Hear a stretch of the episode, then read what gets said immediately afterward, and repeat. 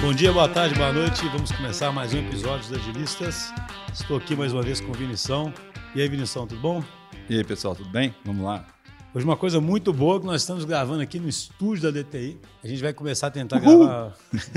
Vamos começar a tentar gravar mais episódios aqui do estúdio, porque fica com áudio muito melhor. Além de eu poder ter o prazer de estar ao lado do Vinição, né? então a conversa fica muito, a conversa fica muito mais interessante. Hoje nós vamos gravar um daqueles episódios sobre princípios. Quem nos acompanha já deve ter visto, né? A gente tem alguns episódios em que sempre nesse espírito de compartilhar o que a gente faz aqui, com o objetivo talvez de servir de inspiração para algumas empresas, para que elas façam algo similar ou tenham alguma ideia, mas no ambiente delas, né? A gente sempre fazer esse disclaimer, né, Vinícius? A gente nunca tem intenção nenhuma de ter receita e a gente, muito pelo contrário, tanto que a empresa, inclusive, é orientada a princípios e cada empresa vai ter que descobrir os seus princípios e vai saber o caminho para explorar esses princípios. Cada empresa tem uma história, né? Exatamente. Chegou onde chegou à toa, né? Exatamente. Assim, sabe que isso aí, eu não sei se dá só um episódio, um episódio, mas enzimas com certeza dá, né? Porque a gente insiste demais nisso, né? As coisas existem por algum motivo, né? E é muito arrogante alguém chegar de fora e simplesmente uma coisa é chegar de fora tentando trazer um questionamento positivo e tentando levantar possibilidades. Outra coisa é alguém achar de fora que sabe o que fazer e desprezar o que existe, né?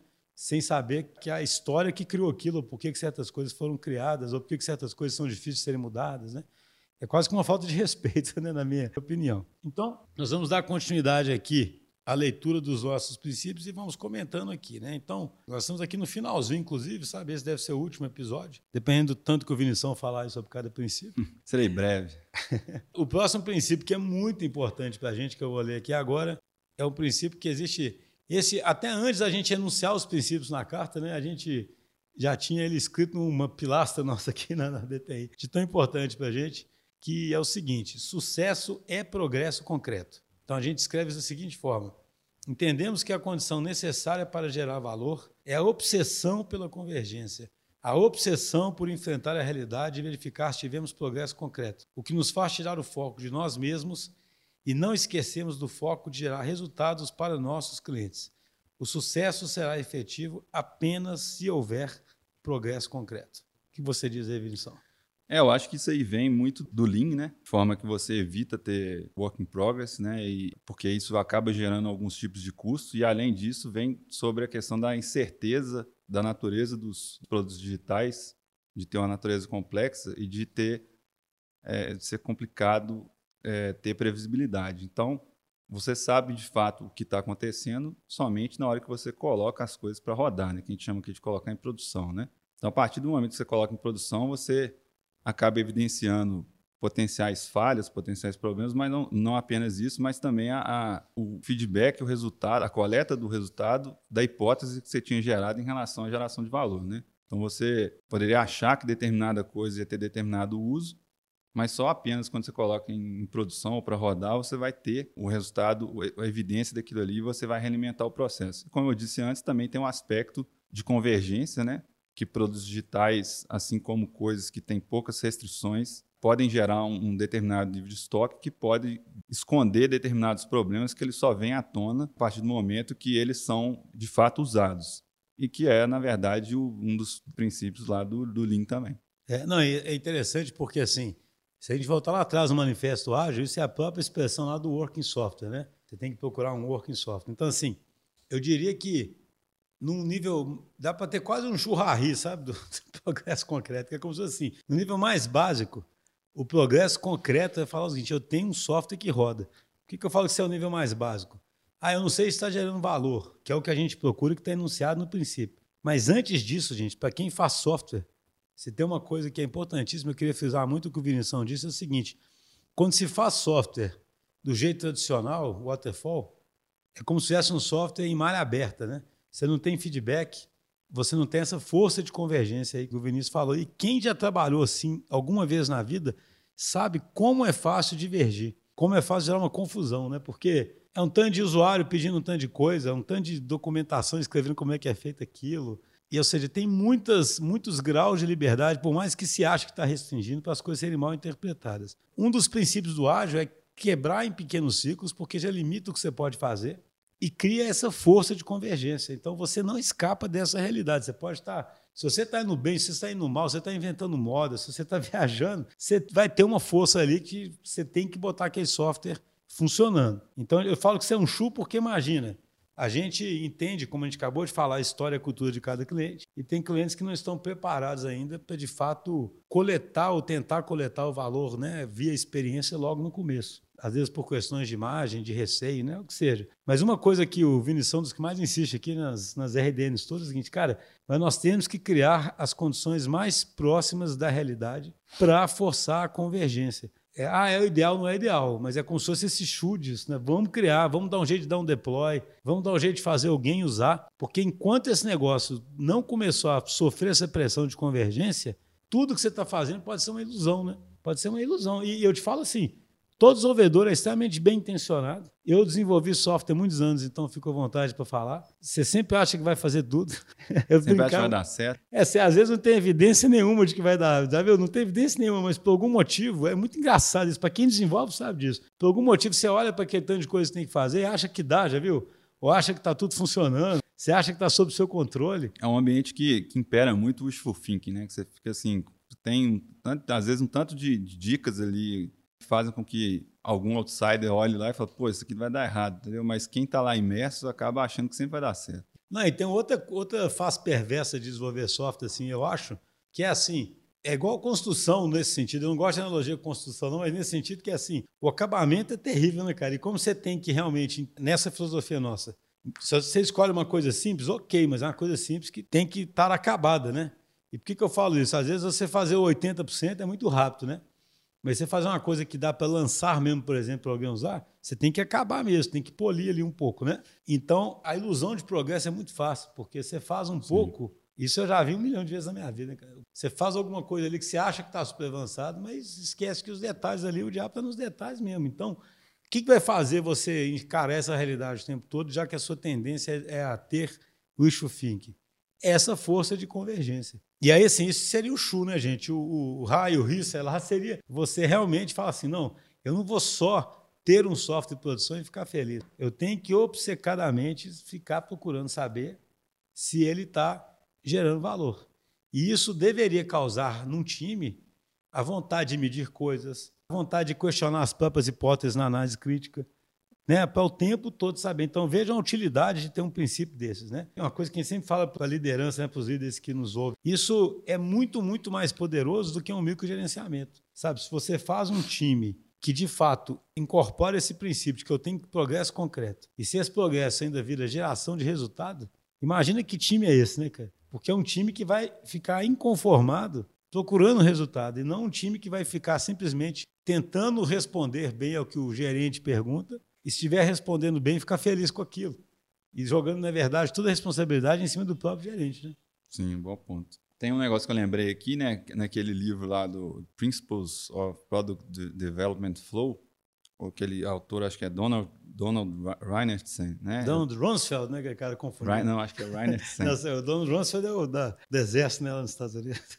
Mas assim, um negócio interessante que ele fala, que tipo assim, ele fala que a, a geração de valor, né, para esse tipo de natureza de coisa, né, de serviço, software, ela, ela tem a geração de valor diretamente falando do aspecto funcional da coisa que está sendo gerada, no caso do software, mas ela tem um aspecto do risco também. Os dois dá para ser convertidos para, sei lá, uma análise financeira, por exemplo, né?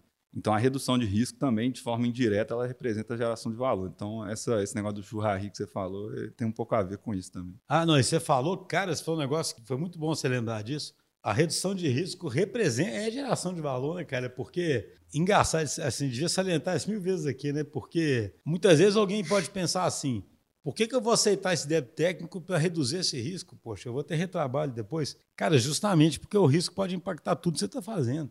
Ele, você... pode, ele pode invalidar, inclusive, a principal hipótese. É, né? assim, é, assim essa, isso aí tinha que ser marcante esse episódio. É o, o, isso aí é uma das coisas que a gente mais enfrenta, eu diria. Existe uma tentação a ficar minimizando esse risco e ficar já partindo para outras coisas, porque aos olhos de uma gestão tradicional isso seria mais produtivo, né? já que você está desenvolvendo mais coisas, né? entregando mais coisas.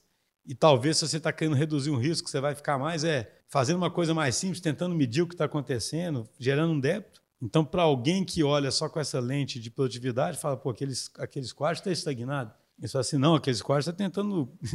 a hipótese dele é para poder tentar reduzir um dos riscos mais importantes e talvez ele vai economizar milhões, né? E vai te apontar o caminho. É, assim, se quiser levar isso ao extremo, né, é quase que, na verdade, daria para quase que reduzir um, os aspectos fundamentais do agilismo a isso, na verdade. Você está pagando o tempo todo pelo aprendizado, que, na verdade, o aprendizado é a redução de risco, né? Sim, no... verdade. É, o time, aquele negócio que o próprio Lean Startup, isso eu acho super, muito interessante, né, no Lean Startup, né, porque ele fala assim, o Lean reduz desperdício. E aí ele usou o nome Lean na, na, metodologia do Lean Startup, com qual pegada, né? Fala o seguinte, qual que é o principal desperdício numa startup, que seria uma empreitada que enfrenta muita incerteza? O principal desperdício é não aprender, né? E aí você vê um time que não tenta eliminar risco, que não tenta ter progresso concreto, é outro jeito bem de olhar, isso bem claro, né? Ele está correndo um risco de desperdício absurdo, né, cara? Que é, ele não está tendo tá oportunidade de aprender, né? É, você pode estar tá gastando dinheiro todo para descobrir lá depois de um ano que, na verdade, o negócio não serve para nada. Né? É, o progresso concreto faz convergir, te dá a oportunidade de aprender. E só para fechar essa parte, porque eu sempre brinco, a gente escolhe as palavras com cuidado, né, cara? A palavra é obsessão. E eu acho que é obsessão mesmo, tá, gente? Porque, assim, é muito fácil, é uma coisa impressionante, é muito fácil esquecer disso tudo que a gente falou. É muito fácil os desenvolvedores todos voltarem a ser otimistas, é muito fácil os gestores voltarem a quererem mostrar que estão produzindo e esquecer do porquê estamos lá. Estamos lá para cumprir uma missão tal, para poder aprender continuamente, para poder diminuir risco, para gerar valor para o resultado, para o negócio. Né? Então é como se você tivesse que, que ser lembrado o tempo todo. Igual aquele cara que ficava na carruagem do César, né? falando que ele é mortal, sabe? Relembra que é mortal, né? Dá uma cutucadinha lá. Né? É, tem que cutucar o tempo todo, todo mundo fala assim, cara, você pode estar achando tudo legal aí, cara, mas está tendo progresso concreto? Você está aprendendo alguma coisa? Você está avançando de verdade? É simples assim e é engraçado, cheio de armadilhas que tiram né, desse caminho. Né? Então, o próximo princípio muito importante para a gente aqui é que a gente foca em relações de longo prazo. E a gente anuncia de que forma?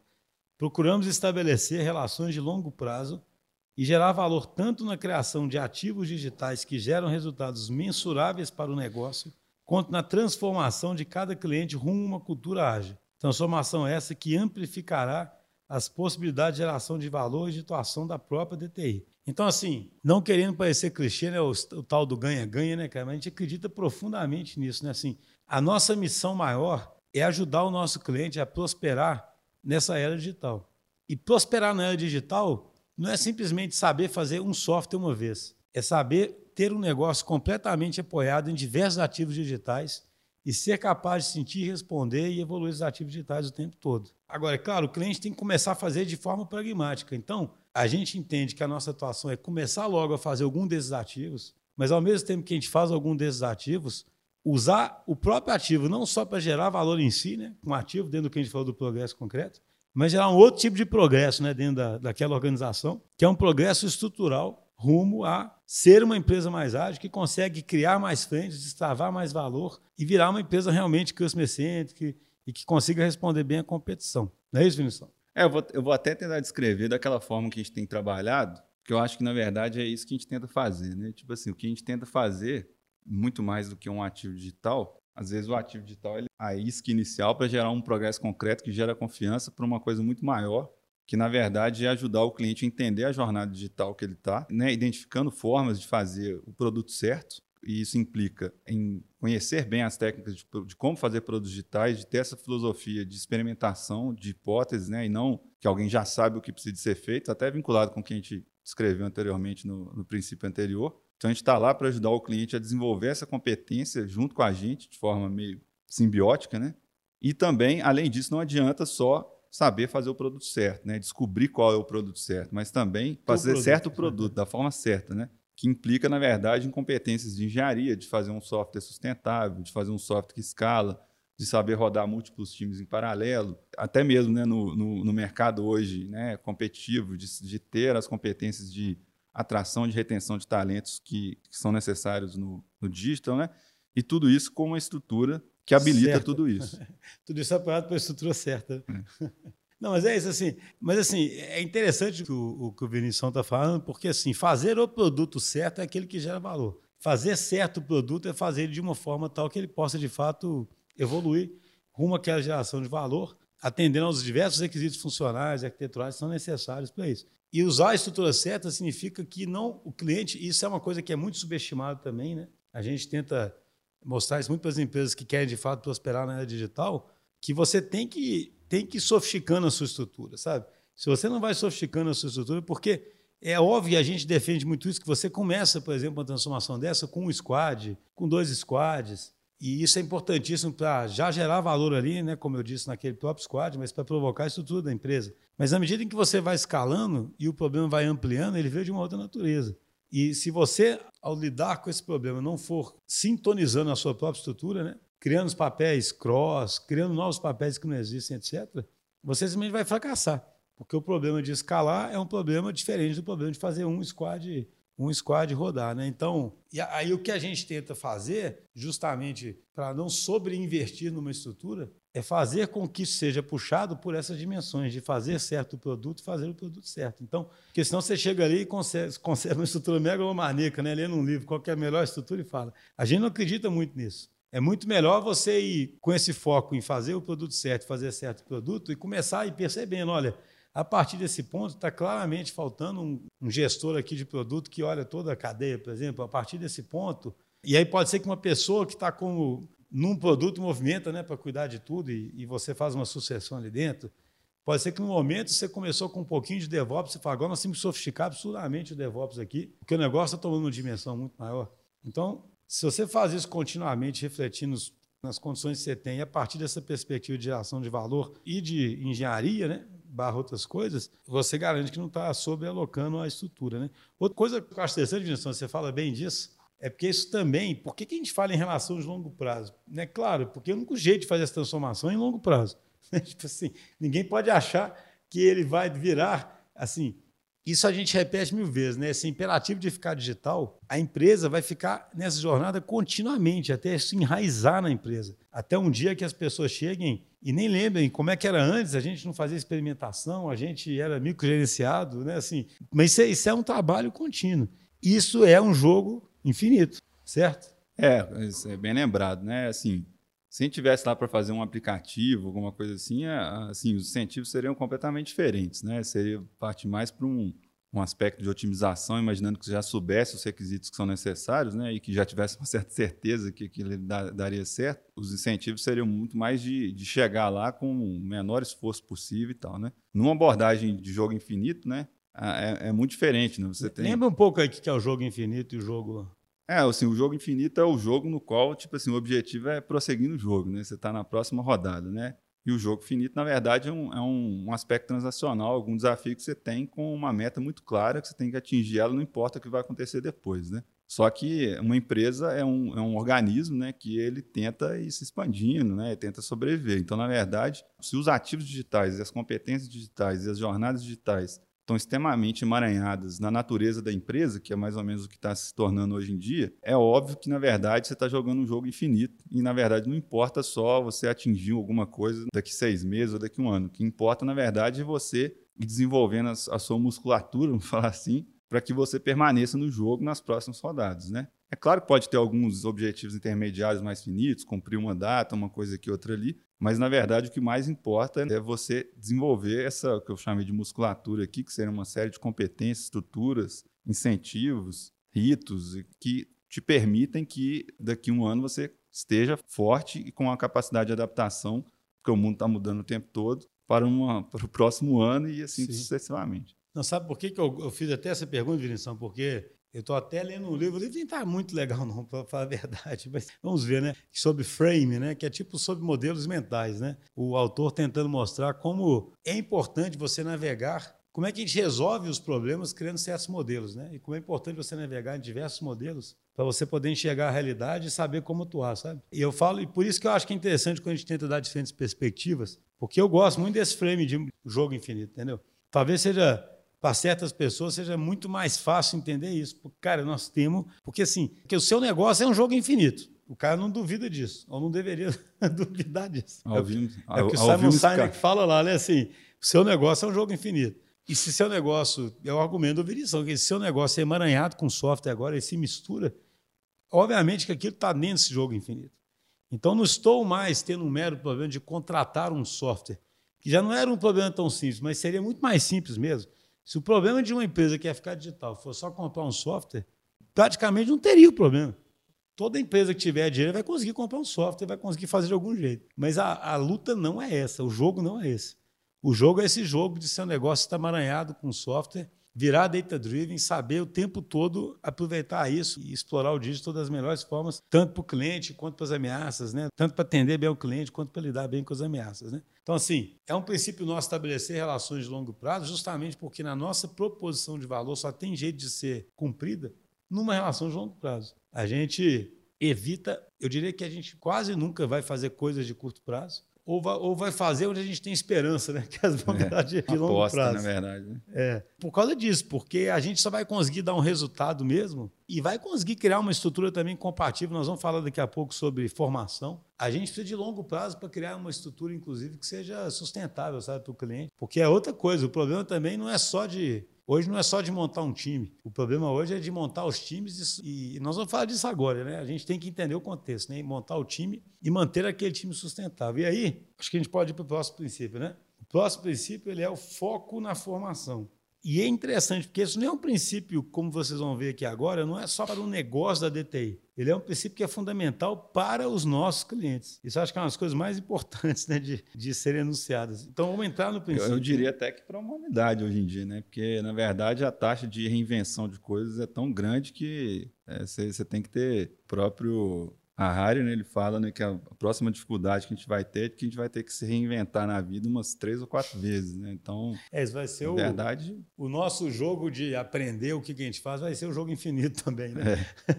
É, é porque antigamente a taxa de você aprender um, alguma coisa ali, ela, ela era estável durante décadas. Né? Então, você não precisava talvez ter esse foco tão grande, né? É. Assim, o foco ele poderia existir pela escassez, mas é, não, não pela taxa de, de mudança. É, não, você já, já uma entrada muito interessante sobre por que esse princípio é tão importante. O princípio é o seguinte, a formação de novos crafters faz parte do nosso DNA e é um dos elementos de antifragilidade mais importantes de nossa cultura. Ao formarmos profissionais, criamos opções das mais variadas naturezas, para os próprios profissionais que são formados, para os times que formam os profissionais e para nossos clientes. Por isso, somos obsessivos com a formação de novos profissionais. Não é algo complementar ao que fazemos, mas sim intrínseco às nossas atividades e integrada à nossa cultura e aos nossos ritos. Essa formação consiste tanto no apoio técnico quanto em prover espaço para que todos possam experimentar, errar e aprender, como adultos.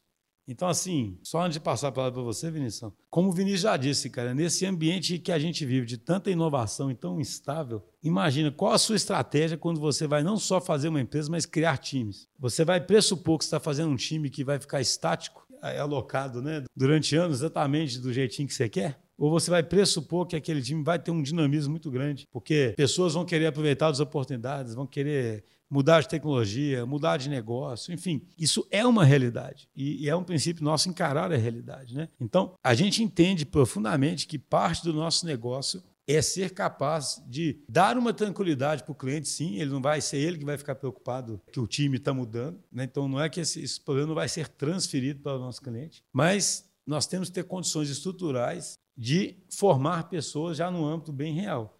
O que não significa, óbvio, colocar uma pessoa que não sabe nada lá, coisa, não é nada disso. Mas é claro que você tem que sempre ir alimentando uma base ali, né? alimentando uma estrutura, eventualmente tendo até um excesso, se, se necessário for, porque a gente só vai ter resiliência se tiver um certo desperdício, digamos assim, porque isso é a única forma de combater esse outro risco aí, que é o risco de que aquele squad ficará destabilizado o tempo todo e ficará muito frágil se ele não estiver pronto para esse tipo de para essa reposição. Concorda? É, assim, tem esse aspecto que você enfatizou no final aí, né, de formação de base, isso aí, na minha visão, é essencial, dado o mercado que a gente está, né, a taxa de crescimento que a gente está, é, e além disso, a natureza, igual você descreveu, as pessoas querem. Isso é, um, inclusive, é um dos grandes aspectos interessantes assim da, da, nossa estrutura, né? Que você pode ter desafios diferentes mantendo a reputação internamente na rede, né? Então, é a natureza da, do, do negócio que atrai pessoas que têm essa vontade de ver coisas diferentes o tempo todo. Então, assim, esse é um aspecto essencial. É, mas, além disso, tem esse aspecto que eu falei até na, na abertura do princípio, né? De que, na verdade, independente disso, você tem mudança o tempo todo. Toda hora chega uma tecnologia nova. É, toda hora chega uma outra pessoa que, na verdade, trouxe experiências novas. Toda hora tem um framework né, diferente. Para cada produto digital, para cada funcionalidade diferente, pode ser que seja demandado um, um tipo de conhecimento diferente. Então, toda a natureza da nossa estrutura é voltada para formar. As, quando a gente fala formar as pessoas, parece que está falando só tipo assim, de formar uma pessoa que tem um nível de conhecimento menor, mas na verdade é de formar as pessoas em novos conhecimentos. Então, verdade, é... verdade. Eu, eu, eu enfatizei muito a base, mas na verdade é um aprendizado contínuo de todo mundo o é. tempo todo, né? O time ficar sempre em busca do próximo princípio, nós vamos falar daqui a pouquinho, que é o da antifragilidade, né? É, e sem, e sem contar, só fechando, né?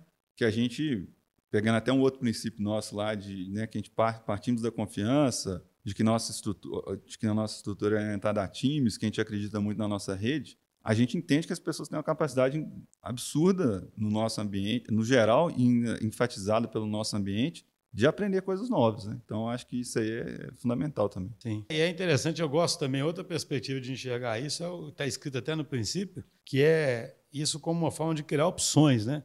Porque, assim, é aquela história do Nassim Taleb, da opcionalidade, né? É bom é você... você... já está até entrando no outro, né? No último aí. No... É. Não, eu falo assim, você tem uma opcionalidade de exercer quando você precisa, sabe? Então, o que a gente chama de opcionalidade aqui? Quando você está formando gente dinamicamente no time, o time tem uma opção de, por exemplo, para o próprio cliente fazer uma movimentação de alguém quando aquela opção surge para poder pegar uma outra frente, que é ótimo para o cliente, porque quem está ali já conhece o, o, fluxo de negócio, por exemplo. Mas como é que o time criou aquela opção? Como é que ele pôde, por que ele, que ele pôde exercer essa opção? Por que, que ele tinha essa opção? Porque ele trabalhou na formação. Né? Então, ou seja, um time que não tivesse a possibilidade de trabalhar na formação, ficasse preso, e aí, de repente, a gente está destravando valor no cliente, tem outras frentes, e uma estratégia que a gente adora é pegar o próprio time e dividir um pouquinho, né? E, porque Poxa, já está ali. O famoso fazer iogurte, né?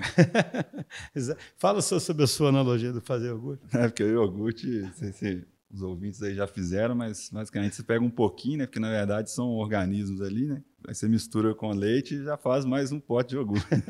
pega um pouquinho de time ali, mistura um pouquinho. Né? faz outro time. Mas é interessante isso, por, por, por, isso que eu falo assim, que eu acho que quando a gente fala, gente, eu gosto de conectar com outras coisas que a gente fala, né? Quando a gente fala que o, o líder esse líder servidor aí, o transcendental, ou o nome que queira dar, né? O jardineiro, né? Que tem que ter uma visão mais sistêmica, ele tem que atuar de forma mais, mais oblíqua. Ele tem, por exemplo, que entender isso. Que não adianta você ter um time ali que você está otimizadíssimo, e aí esse time é frágil e não consegue, por exemplo, na medida em que você vai destravando opções, fazer esse iogurte acontecer.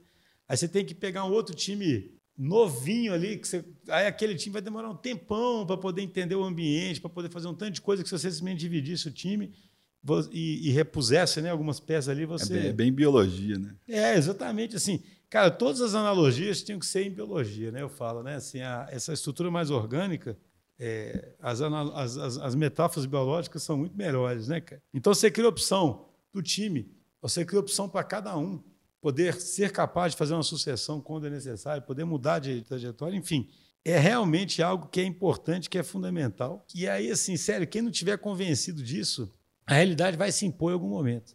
Né? Não tem muito jeito de. A gente não escapa da realidade, né?